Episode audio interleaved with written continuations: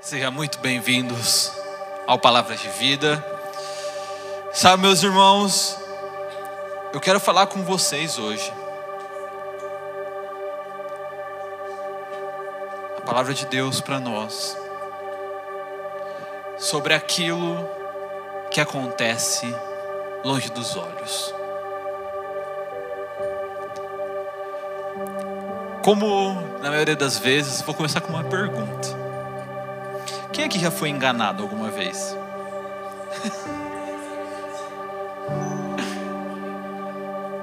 que bom. A minha próxima frase é: seja sincero. Sabe, eu acho que todos nós, de alguma, alguma vez na nossa vida, já fomos enganados. Seja qual for o motivo.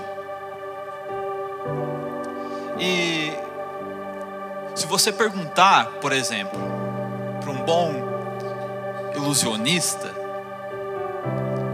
ele vai te dizer que a mágica ela acontece na onde onde não estão os seus olhos. É ou não é verdade? Ele balança um pano na sua frente, ele prende a sua atenção com um discurso, com as palavras, e enquanto isso, num movimento, ele mexe o baralho, tira um coelho da cartola, uma pomba da manga, e bem ali na sua frente, você está sendo enganado. Porque a mágica nunca está acontecendo onde os nossos olhos estão. É assim que nós somos enganados. Somos enganados porque não estamos com os olhos no lugar onde eles deveriam estar. De alguma forma, fomos. Lembra aí da vez que você foi enganado? De alguma forma você caiu no discurso. Seja qual for o tipo de discurso, você foi ludibriado.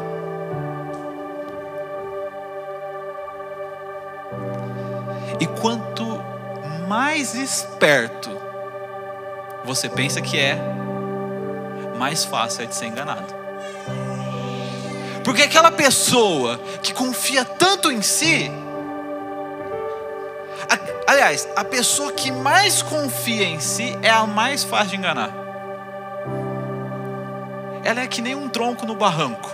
Você nem precisa de muito esforço. Você faz um movimento leve e ela vai sozinho ladeira abaixo.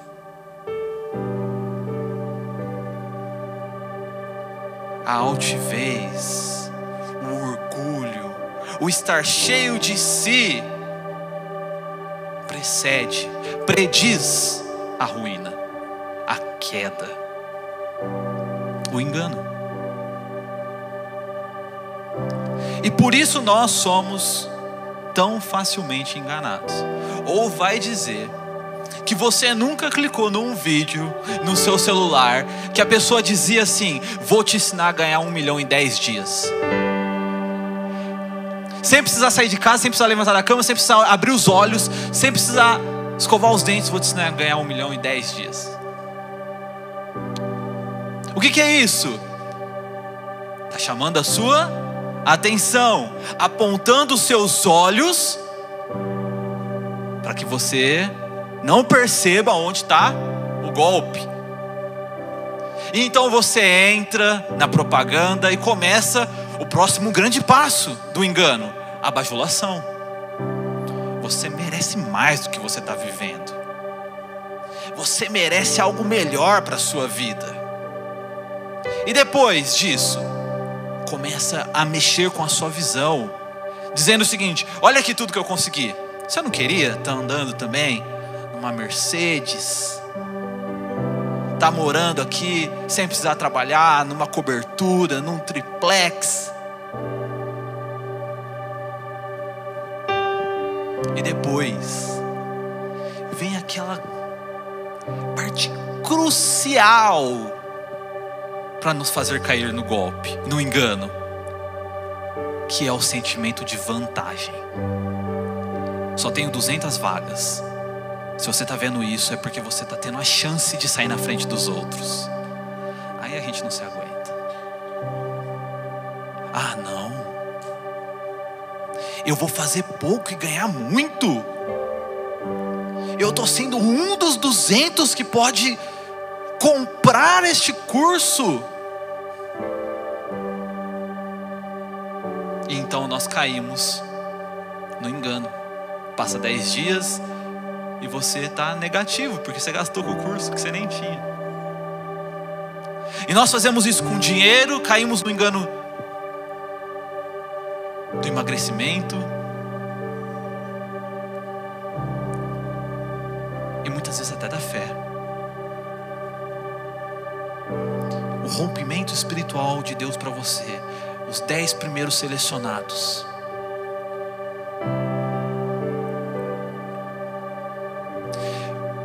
Nós somos suscetíveis a esse tipo de coisa, porque nós gostamos da bajulação. Nós deixamos os nossos olhos se encherem com qualquer coisa material. Nós adoramos o sentimento de vantagem. Quer uma prova disso? Elogia a roupa de alguém. O que a pessoa vai falar? Ela não vai falar muito obrigado. Vai falar, paguei 10 reais na Shein. Porque você quer a vantagem. Você quer mostrar que você tem muito por pouco. Que você é mais esperto. Que você foi mais rápido.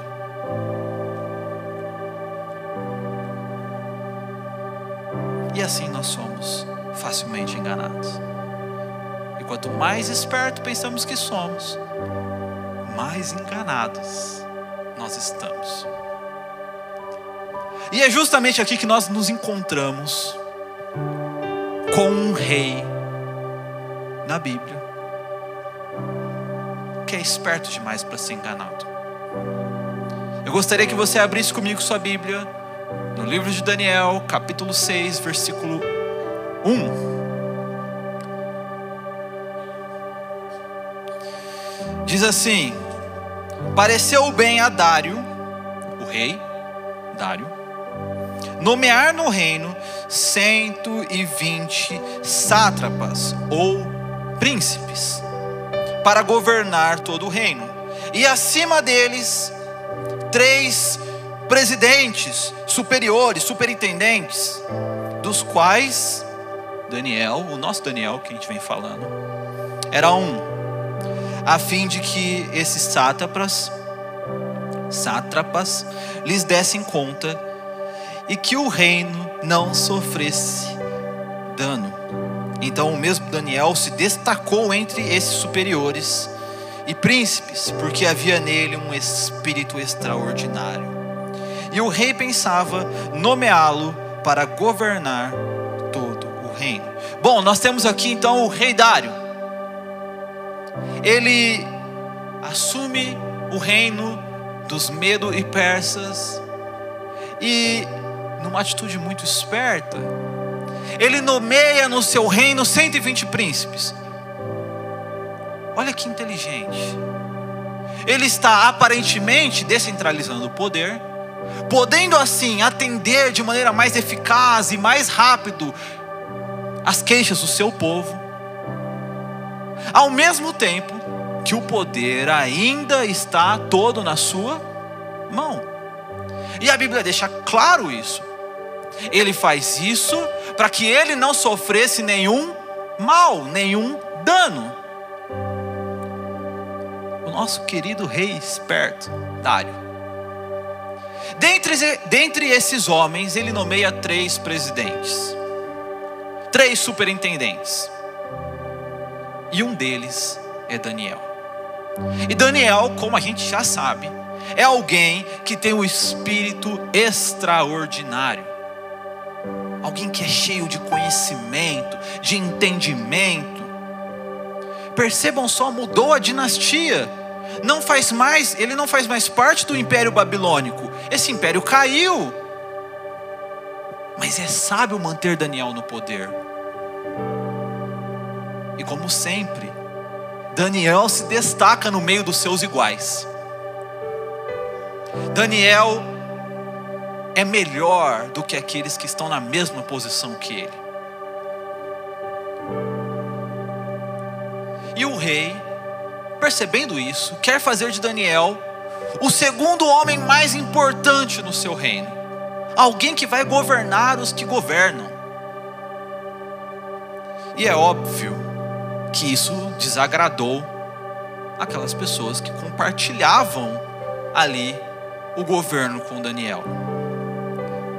Na medida que Daniel agradava ao rei, ele desagradava os príncipes e os outros presidentes.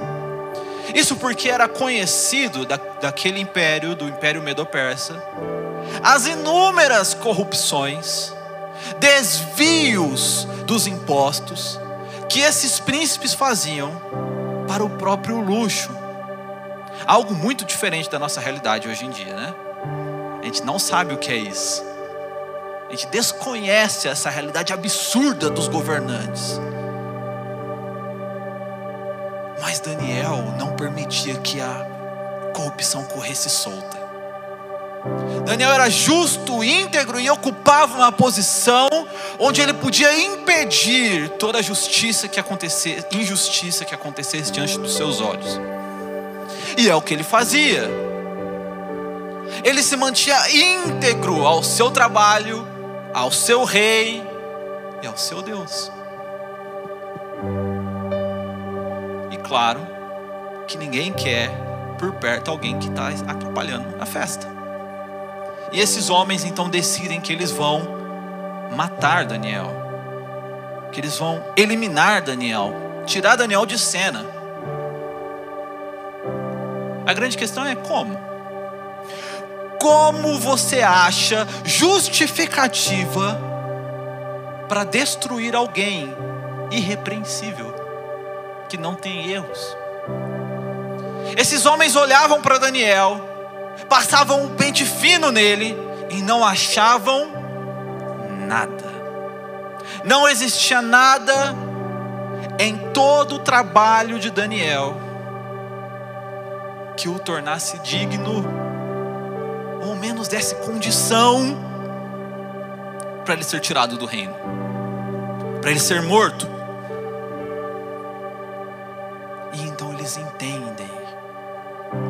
Daniel é justo, porque o Deus dele é justo. Daniel é fiel, porque o Deus dele é fiel.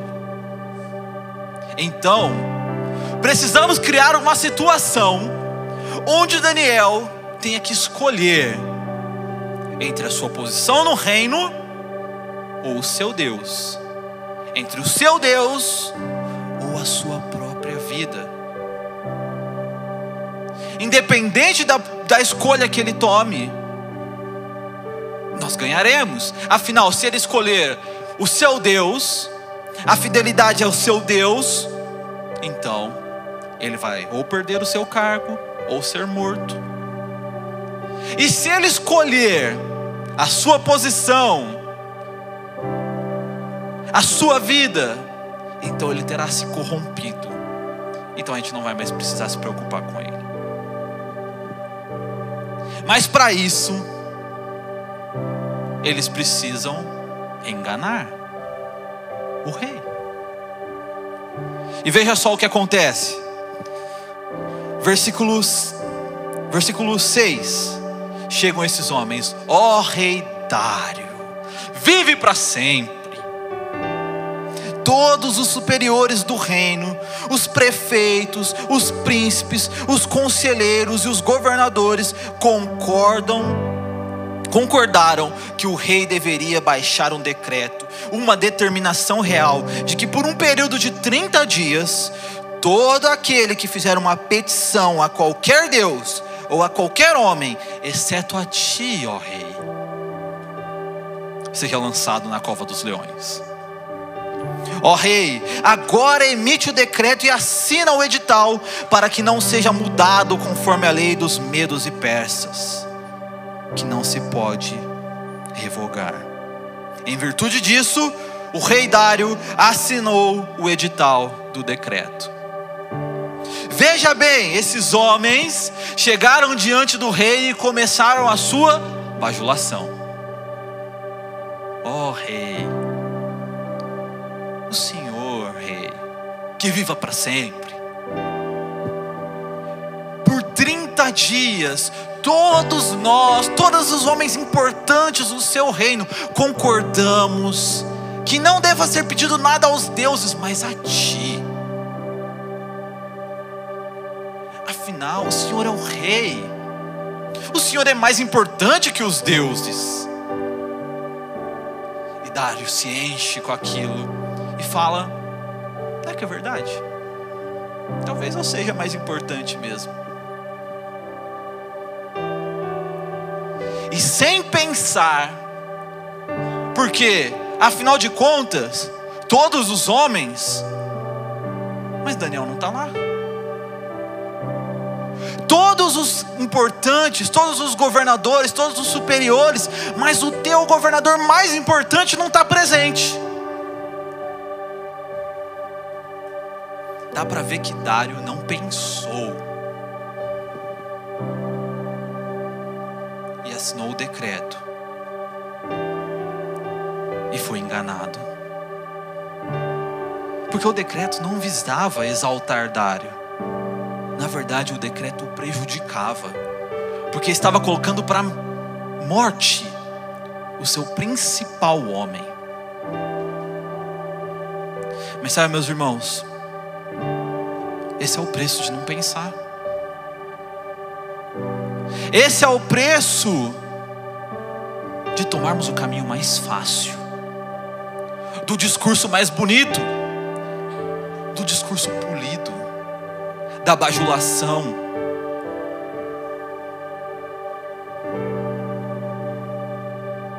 E não é diferente hoje. Nós vivemos num tempo onde as pessoas não querem pensar, querem que venha tudo mastigadinho, cortadinho, só para ser engolido.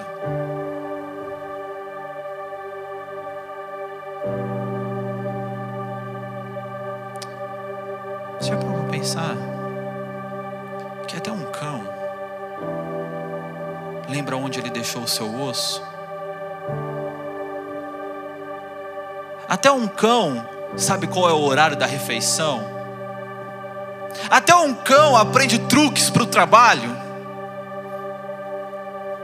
Até um cão se reconhece no espelho? Mas sabe o que ele não faz? ele não pensa. Ele não reflete sobre a vida, sobre o mundo, sobre si, sobre as circunstâncias à sua volta. Um cão não pergunta.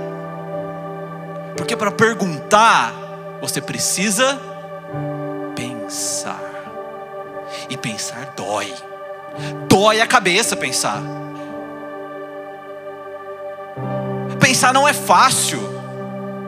Pensar não é o caminho mastigado para pensar sobre si, sobre a vida, sobre o mundo, para perceber se está sendo enganado ou não, é necessário sangue, suor e lágrimas. Gastar tempo lendo, relendo e principalmente calando. Porque quando nós não pensamos e a palavra sai da nossa boca, como o decreto do rei, ela não pode ser mais desfeita, já foi falado. E mais do que isso, tenha certeza, quando você não pensa por si, alguém pensa por você. E alguém escolhe os caminhos para você. E você vai sendo enganado, enganado, levado e ainda cheio de si. Oh, me acham maior do que os deuses. Olha como eu sou poderoso. Olha como eu sou grande. Olha como ninguém tem essa vantagem que eu tenho. Bom, nesse ponto da história, se você é como eu, sua mente já está lá ligada na cova dos leões. É ou não é verdade? Eu lembro as primeiras vezes que eu li essa história num livrinho colorido, lembra? Que chamava Daniel na Cova dos Leões. Um livrinho assim, coloridinho. Eu queria chegar no leão, gente. Eu queria saber o que ia acontecer nessa cova de leão, de leões. Por quê? Porque a Bíblia tem histórias boas com leões. Pensa Sansão. Sansão rasgou um leão no meio. Meu irmão, você pediu para eu rasgar essa folha no meio. Sansão rasgou um leão no meio. Davi, um leão se aproximou para levar o seu rebanho e ele matou o leão. E tem gente que ainda pensa que Davi era o Davizinho. Ele matou um leão, gente, na mão, no braço. No X1 com o leão. E eu lendo essa história, já sabendo onde que ela vai dar, porque eu sei que você sabe, que essa história não é de agora. A gente fica, e o leão, o leão, o leão, quando chega, quando chega o leão. O que, que vai acontecer? O que, que Daniel vai fazer com o leão? E Daniel, nesse ponto que nós estamos, Daniel é um senhor. É, um senhorzinho. Ele tem por volta dos seus 83 anos.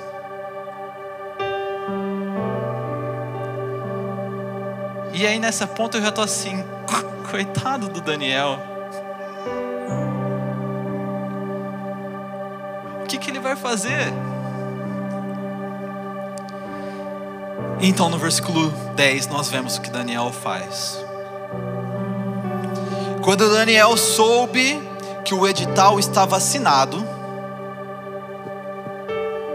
entrou em casa, no seu quarto, em cima, onde estavam abertas as janelas que davam para o lado de Jerusalém. E como antes costumava fazer três vezes ao dia, ajoelhou-se, orou e deu graças diante do seu Deus. Quando Daniel soube do decreto, quando ele soube que estava pronto, assinado, Daniel vai para casa, sobe no seu quarto, diante das janelas abertas, ele se ajoelha e ora. E quantas vezes nós não passamos tão rápido por esse versículo? Porque a gente quer saber o que vai acontecer com os leões.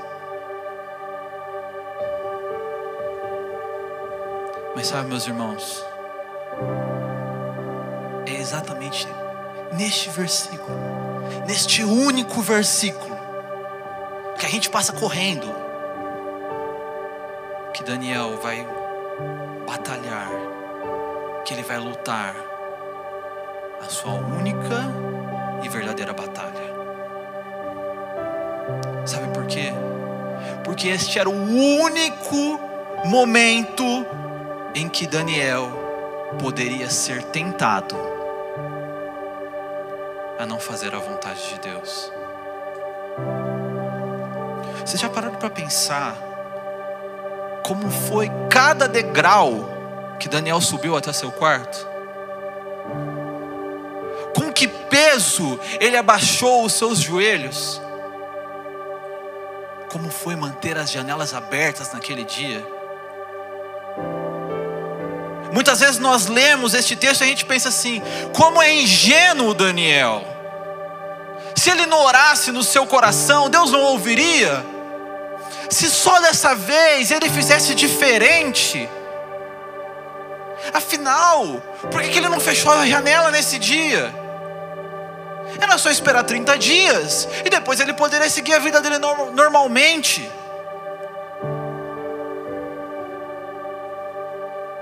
Sabe de quem é esse pensamento? Esse pensamento nosso é justamente o pensamento do inimigo. É justamente o tipo de coisa que Daniel deve ter escutado enquanto caminhava para fazer aquilo que ele fazia exclusivamente para o seu Deus. Pensa que cada degrau que Daniel subiu ali, ele deve ter escutado do diabo coisas como: Daniel, você já está velho, o que você tem para provar? Daniel, olha o tanto de coisa que você já fez para Deus. Será que agora, se você não pensar primeiro em si,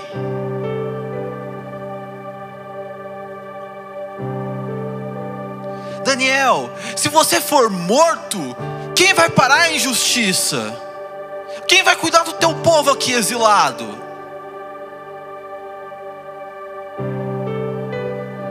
Daniel, dê ordem aos anjos para que eles te atendam. Ó oh, Daniel, por que, que você não transforma este momento desértico em pão? Por que, que dessa vez, ó oh, Daniel, você não pensa primeiro em você?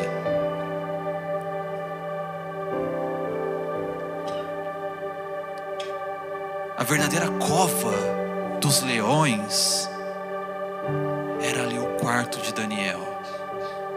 Era ali que a batalha estava sendo travada em seu corpo,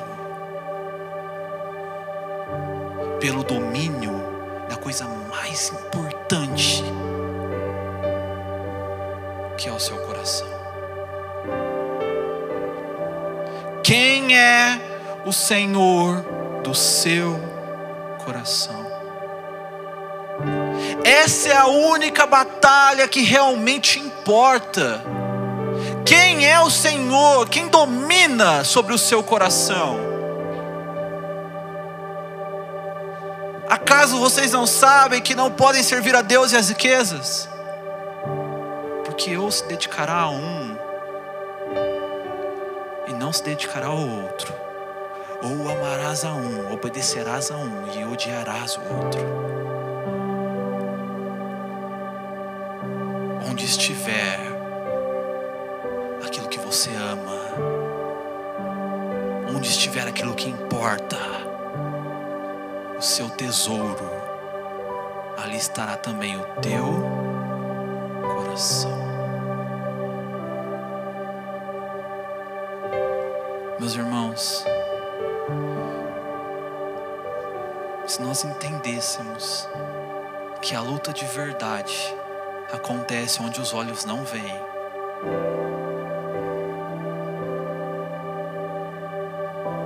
se nós entendêssemos que a nossa posição, o nosso nome, as nossas riquezas, os nossos bens, os nossos familiares, o nosso status, não são a batalha, são instrumentos usados na batalha, mas eles não são a batalha em si.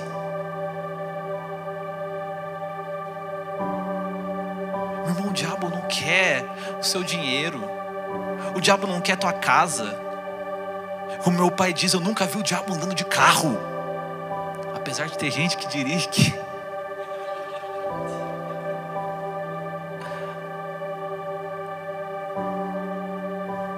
O diabo não se importa com quantos likes você tem,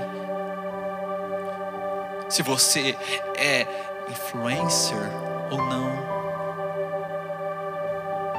No final das contas, todas essas coisas são oferecidas e usadas para aquilo que realmente vale. Quem é o Senhor do seu coração? É por isso que a batalha de Daniel não é a cova. A batalha de Daniel é ir até o seu quarto e orar de novo. Está em risco.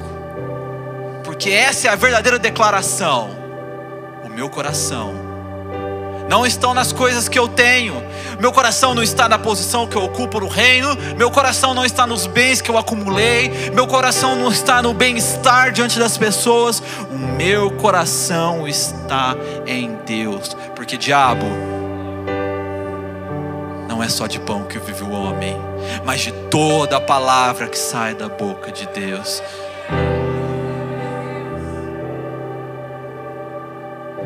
É ali que Daniel ganha a batalha. Quando ele perde o coração para Deus. Enquanto isso, meus irmãos, no versículo 14, ouvindo a notícia, o rei ficou consternado. Que notícia? Daniel está orando, o Senhor vai ter que matar ele. E resolveu livrar Daniel e esforçou-se para salvar até o pôr do sol, mas ele não pôde salvar Daniel. E esse é o preço que se paga por não pensar. Uma hora a volta termina. Esse rei ainda vai perder o sono, vai perder a fome. Tudo isso porque ele foi enganado.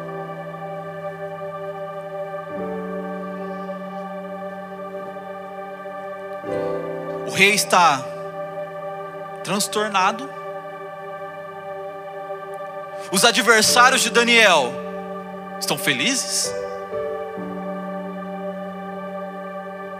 Daniel está na cova. E Deus está agindo. Sabe por quê, meus irmãos? Porque não só o rei estava enganado. Aliás, não só o rei Dário foi enganado, mas aqueles homens que armaram contra Daniel também estavam enganados. Porque o maior engano que o homem pode, pode cometer é se esquecer que Deus está agindo. Deus conhece as suas tramas. Não é o que diz o Salmo 2.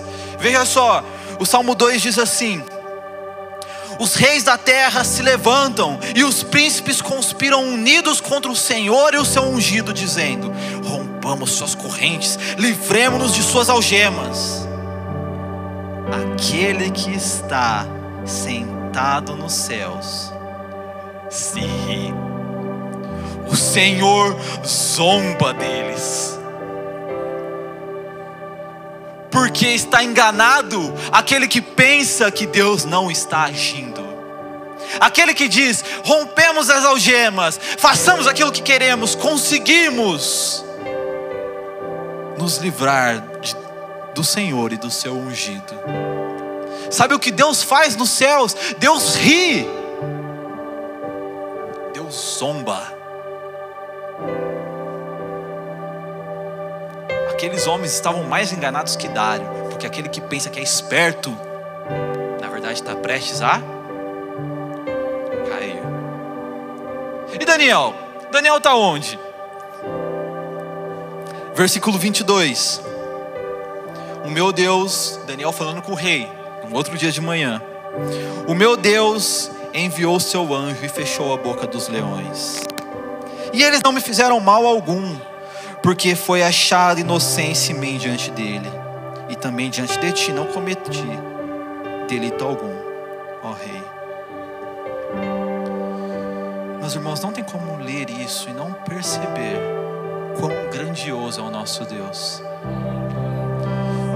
Sabe, nós não tivemos leões rasgados ao meio hoje. Nós Certamente você conhece também histórias de homens que lutaram contra contra leões, animais selvagens, famintos e venceram.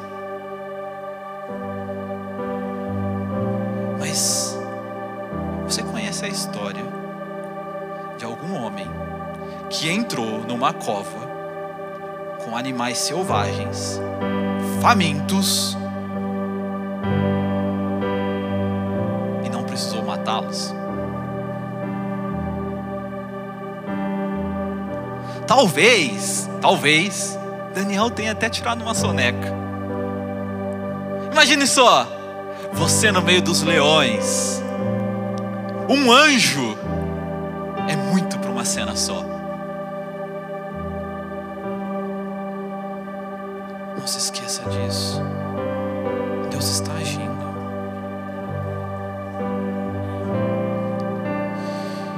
Mesmo, meus irmãos, mesmo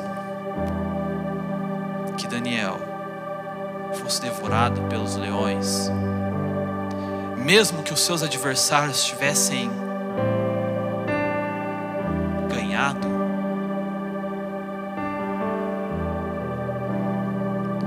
nós temos que lembrar, para não sermos enganados,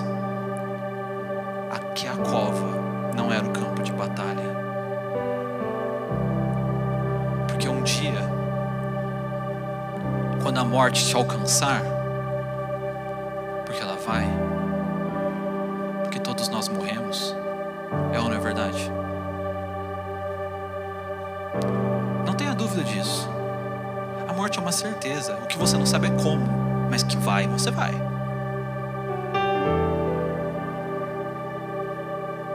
Quando a morte nos alcançar, a única batalha contará de verdade não é aquela que os olhos viram. Não é aquela batalha que foi feita diante dos leões. Mas aquela que foi feita aqui. É por isso que o Salmo 2, esse que diz que Deus zomba daqueles que tramam contra ele, termina dizendo assim: beijai. Isto é, em outras palavras, honrai ao filho, para que ele não se ire, porque a ira dele se revelará e se revelará em breve. Bem-aventurados são aqueles que confiam no Senhor. Daniel estava pronto para morrer no meio dos leões. E talvez você tenha chegado aqui essa noite e esteja preocupado com as batalhas lá de fora. Mas, meu irmão, Deus está agindo. Se Ele tiver que amarrar a boca dos leões, Ele vai amarrar. Se Ele tiver que te livrar lá fora, Ele vai livrar. E se não, não. Quem é que sabe? Realmente importa é onde os olhos não veem. É ali que a mágica acontece. É no palco onde os outros não estão vendo. É no coração que a luta acontece de verdade. Quem é o seu Senhor? Saiba que um dia você vai se ver diante dele. E o salmo, escrito há muitos e muitos anos atrás, diz que é em breve. Então agora é mais breve ainda. Portanto, honre ao filho, para que a ira dele não chegue até você. Amém. Quantos aqui vão depositar o coração em Jesus? Fique de pé no seu lugar, vamos orar a Ele.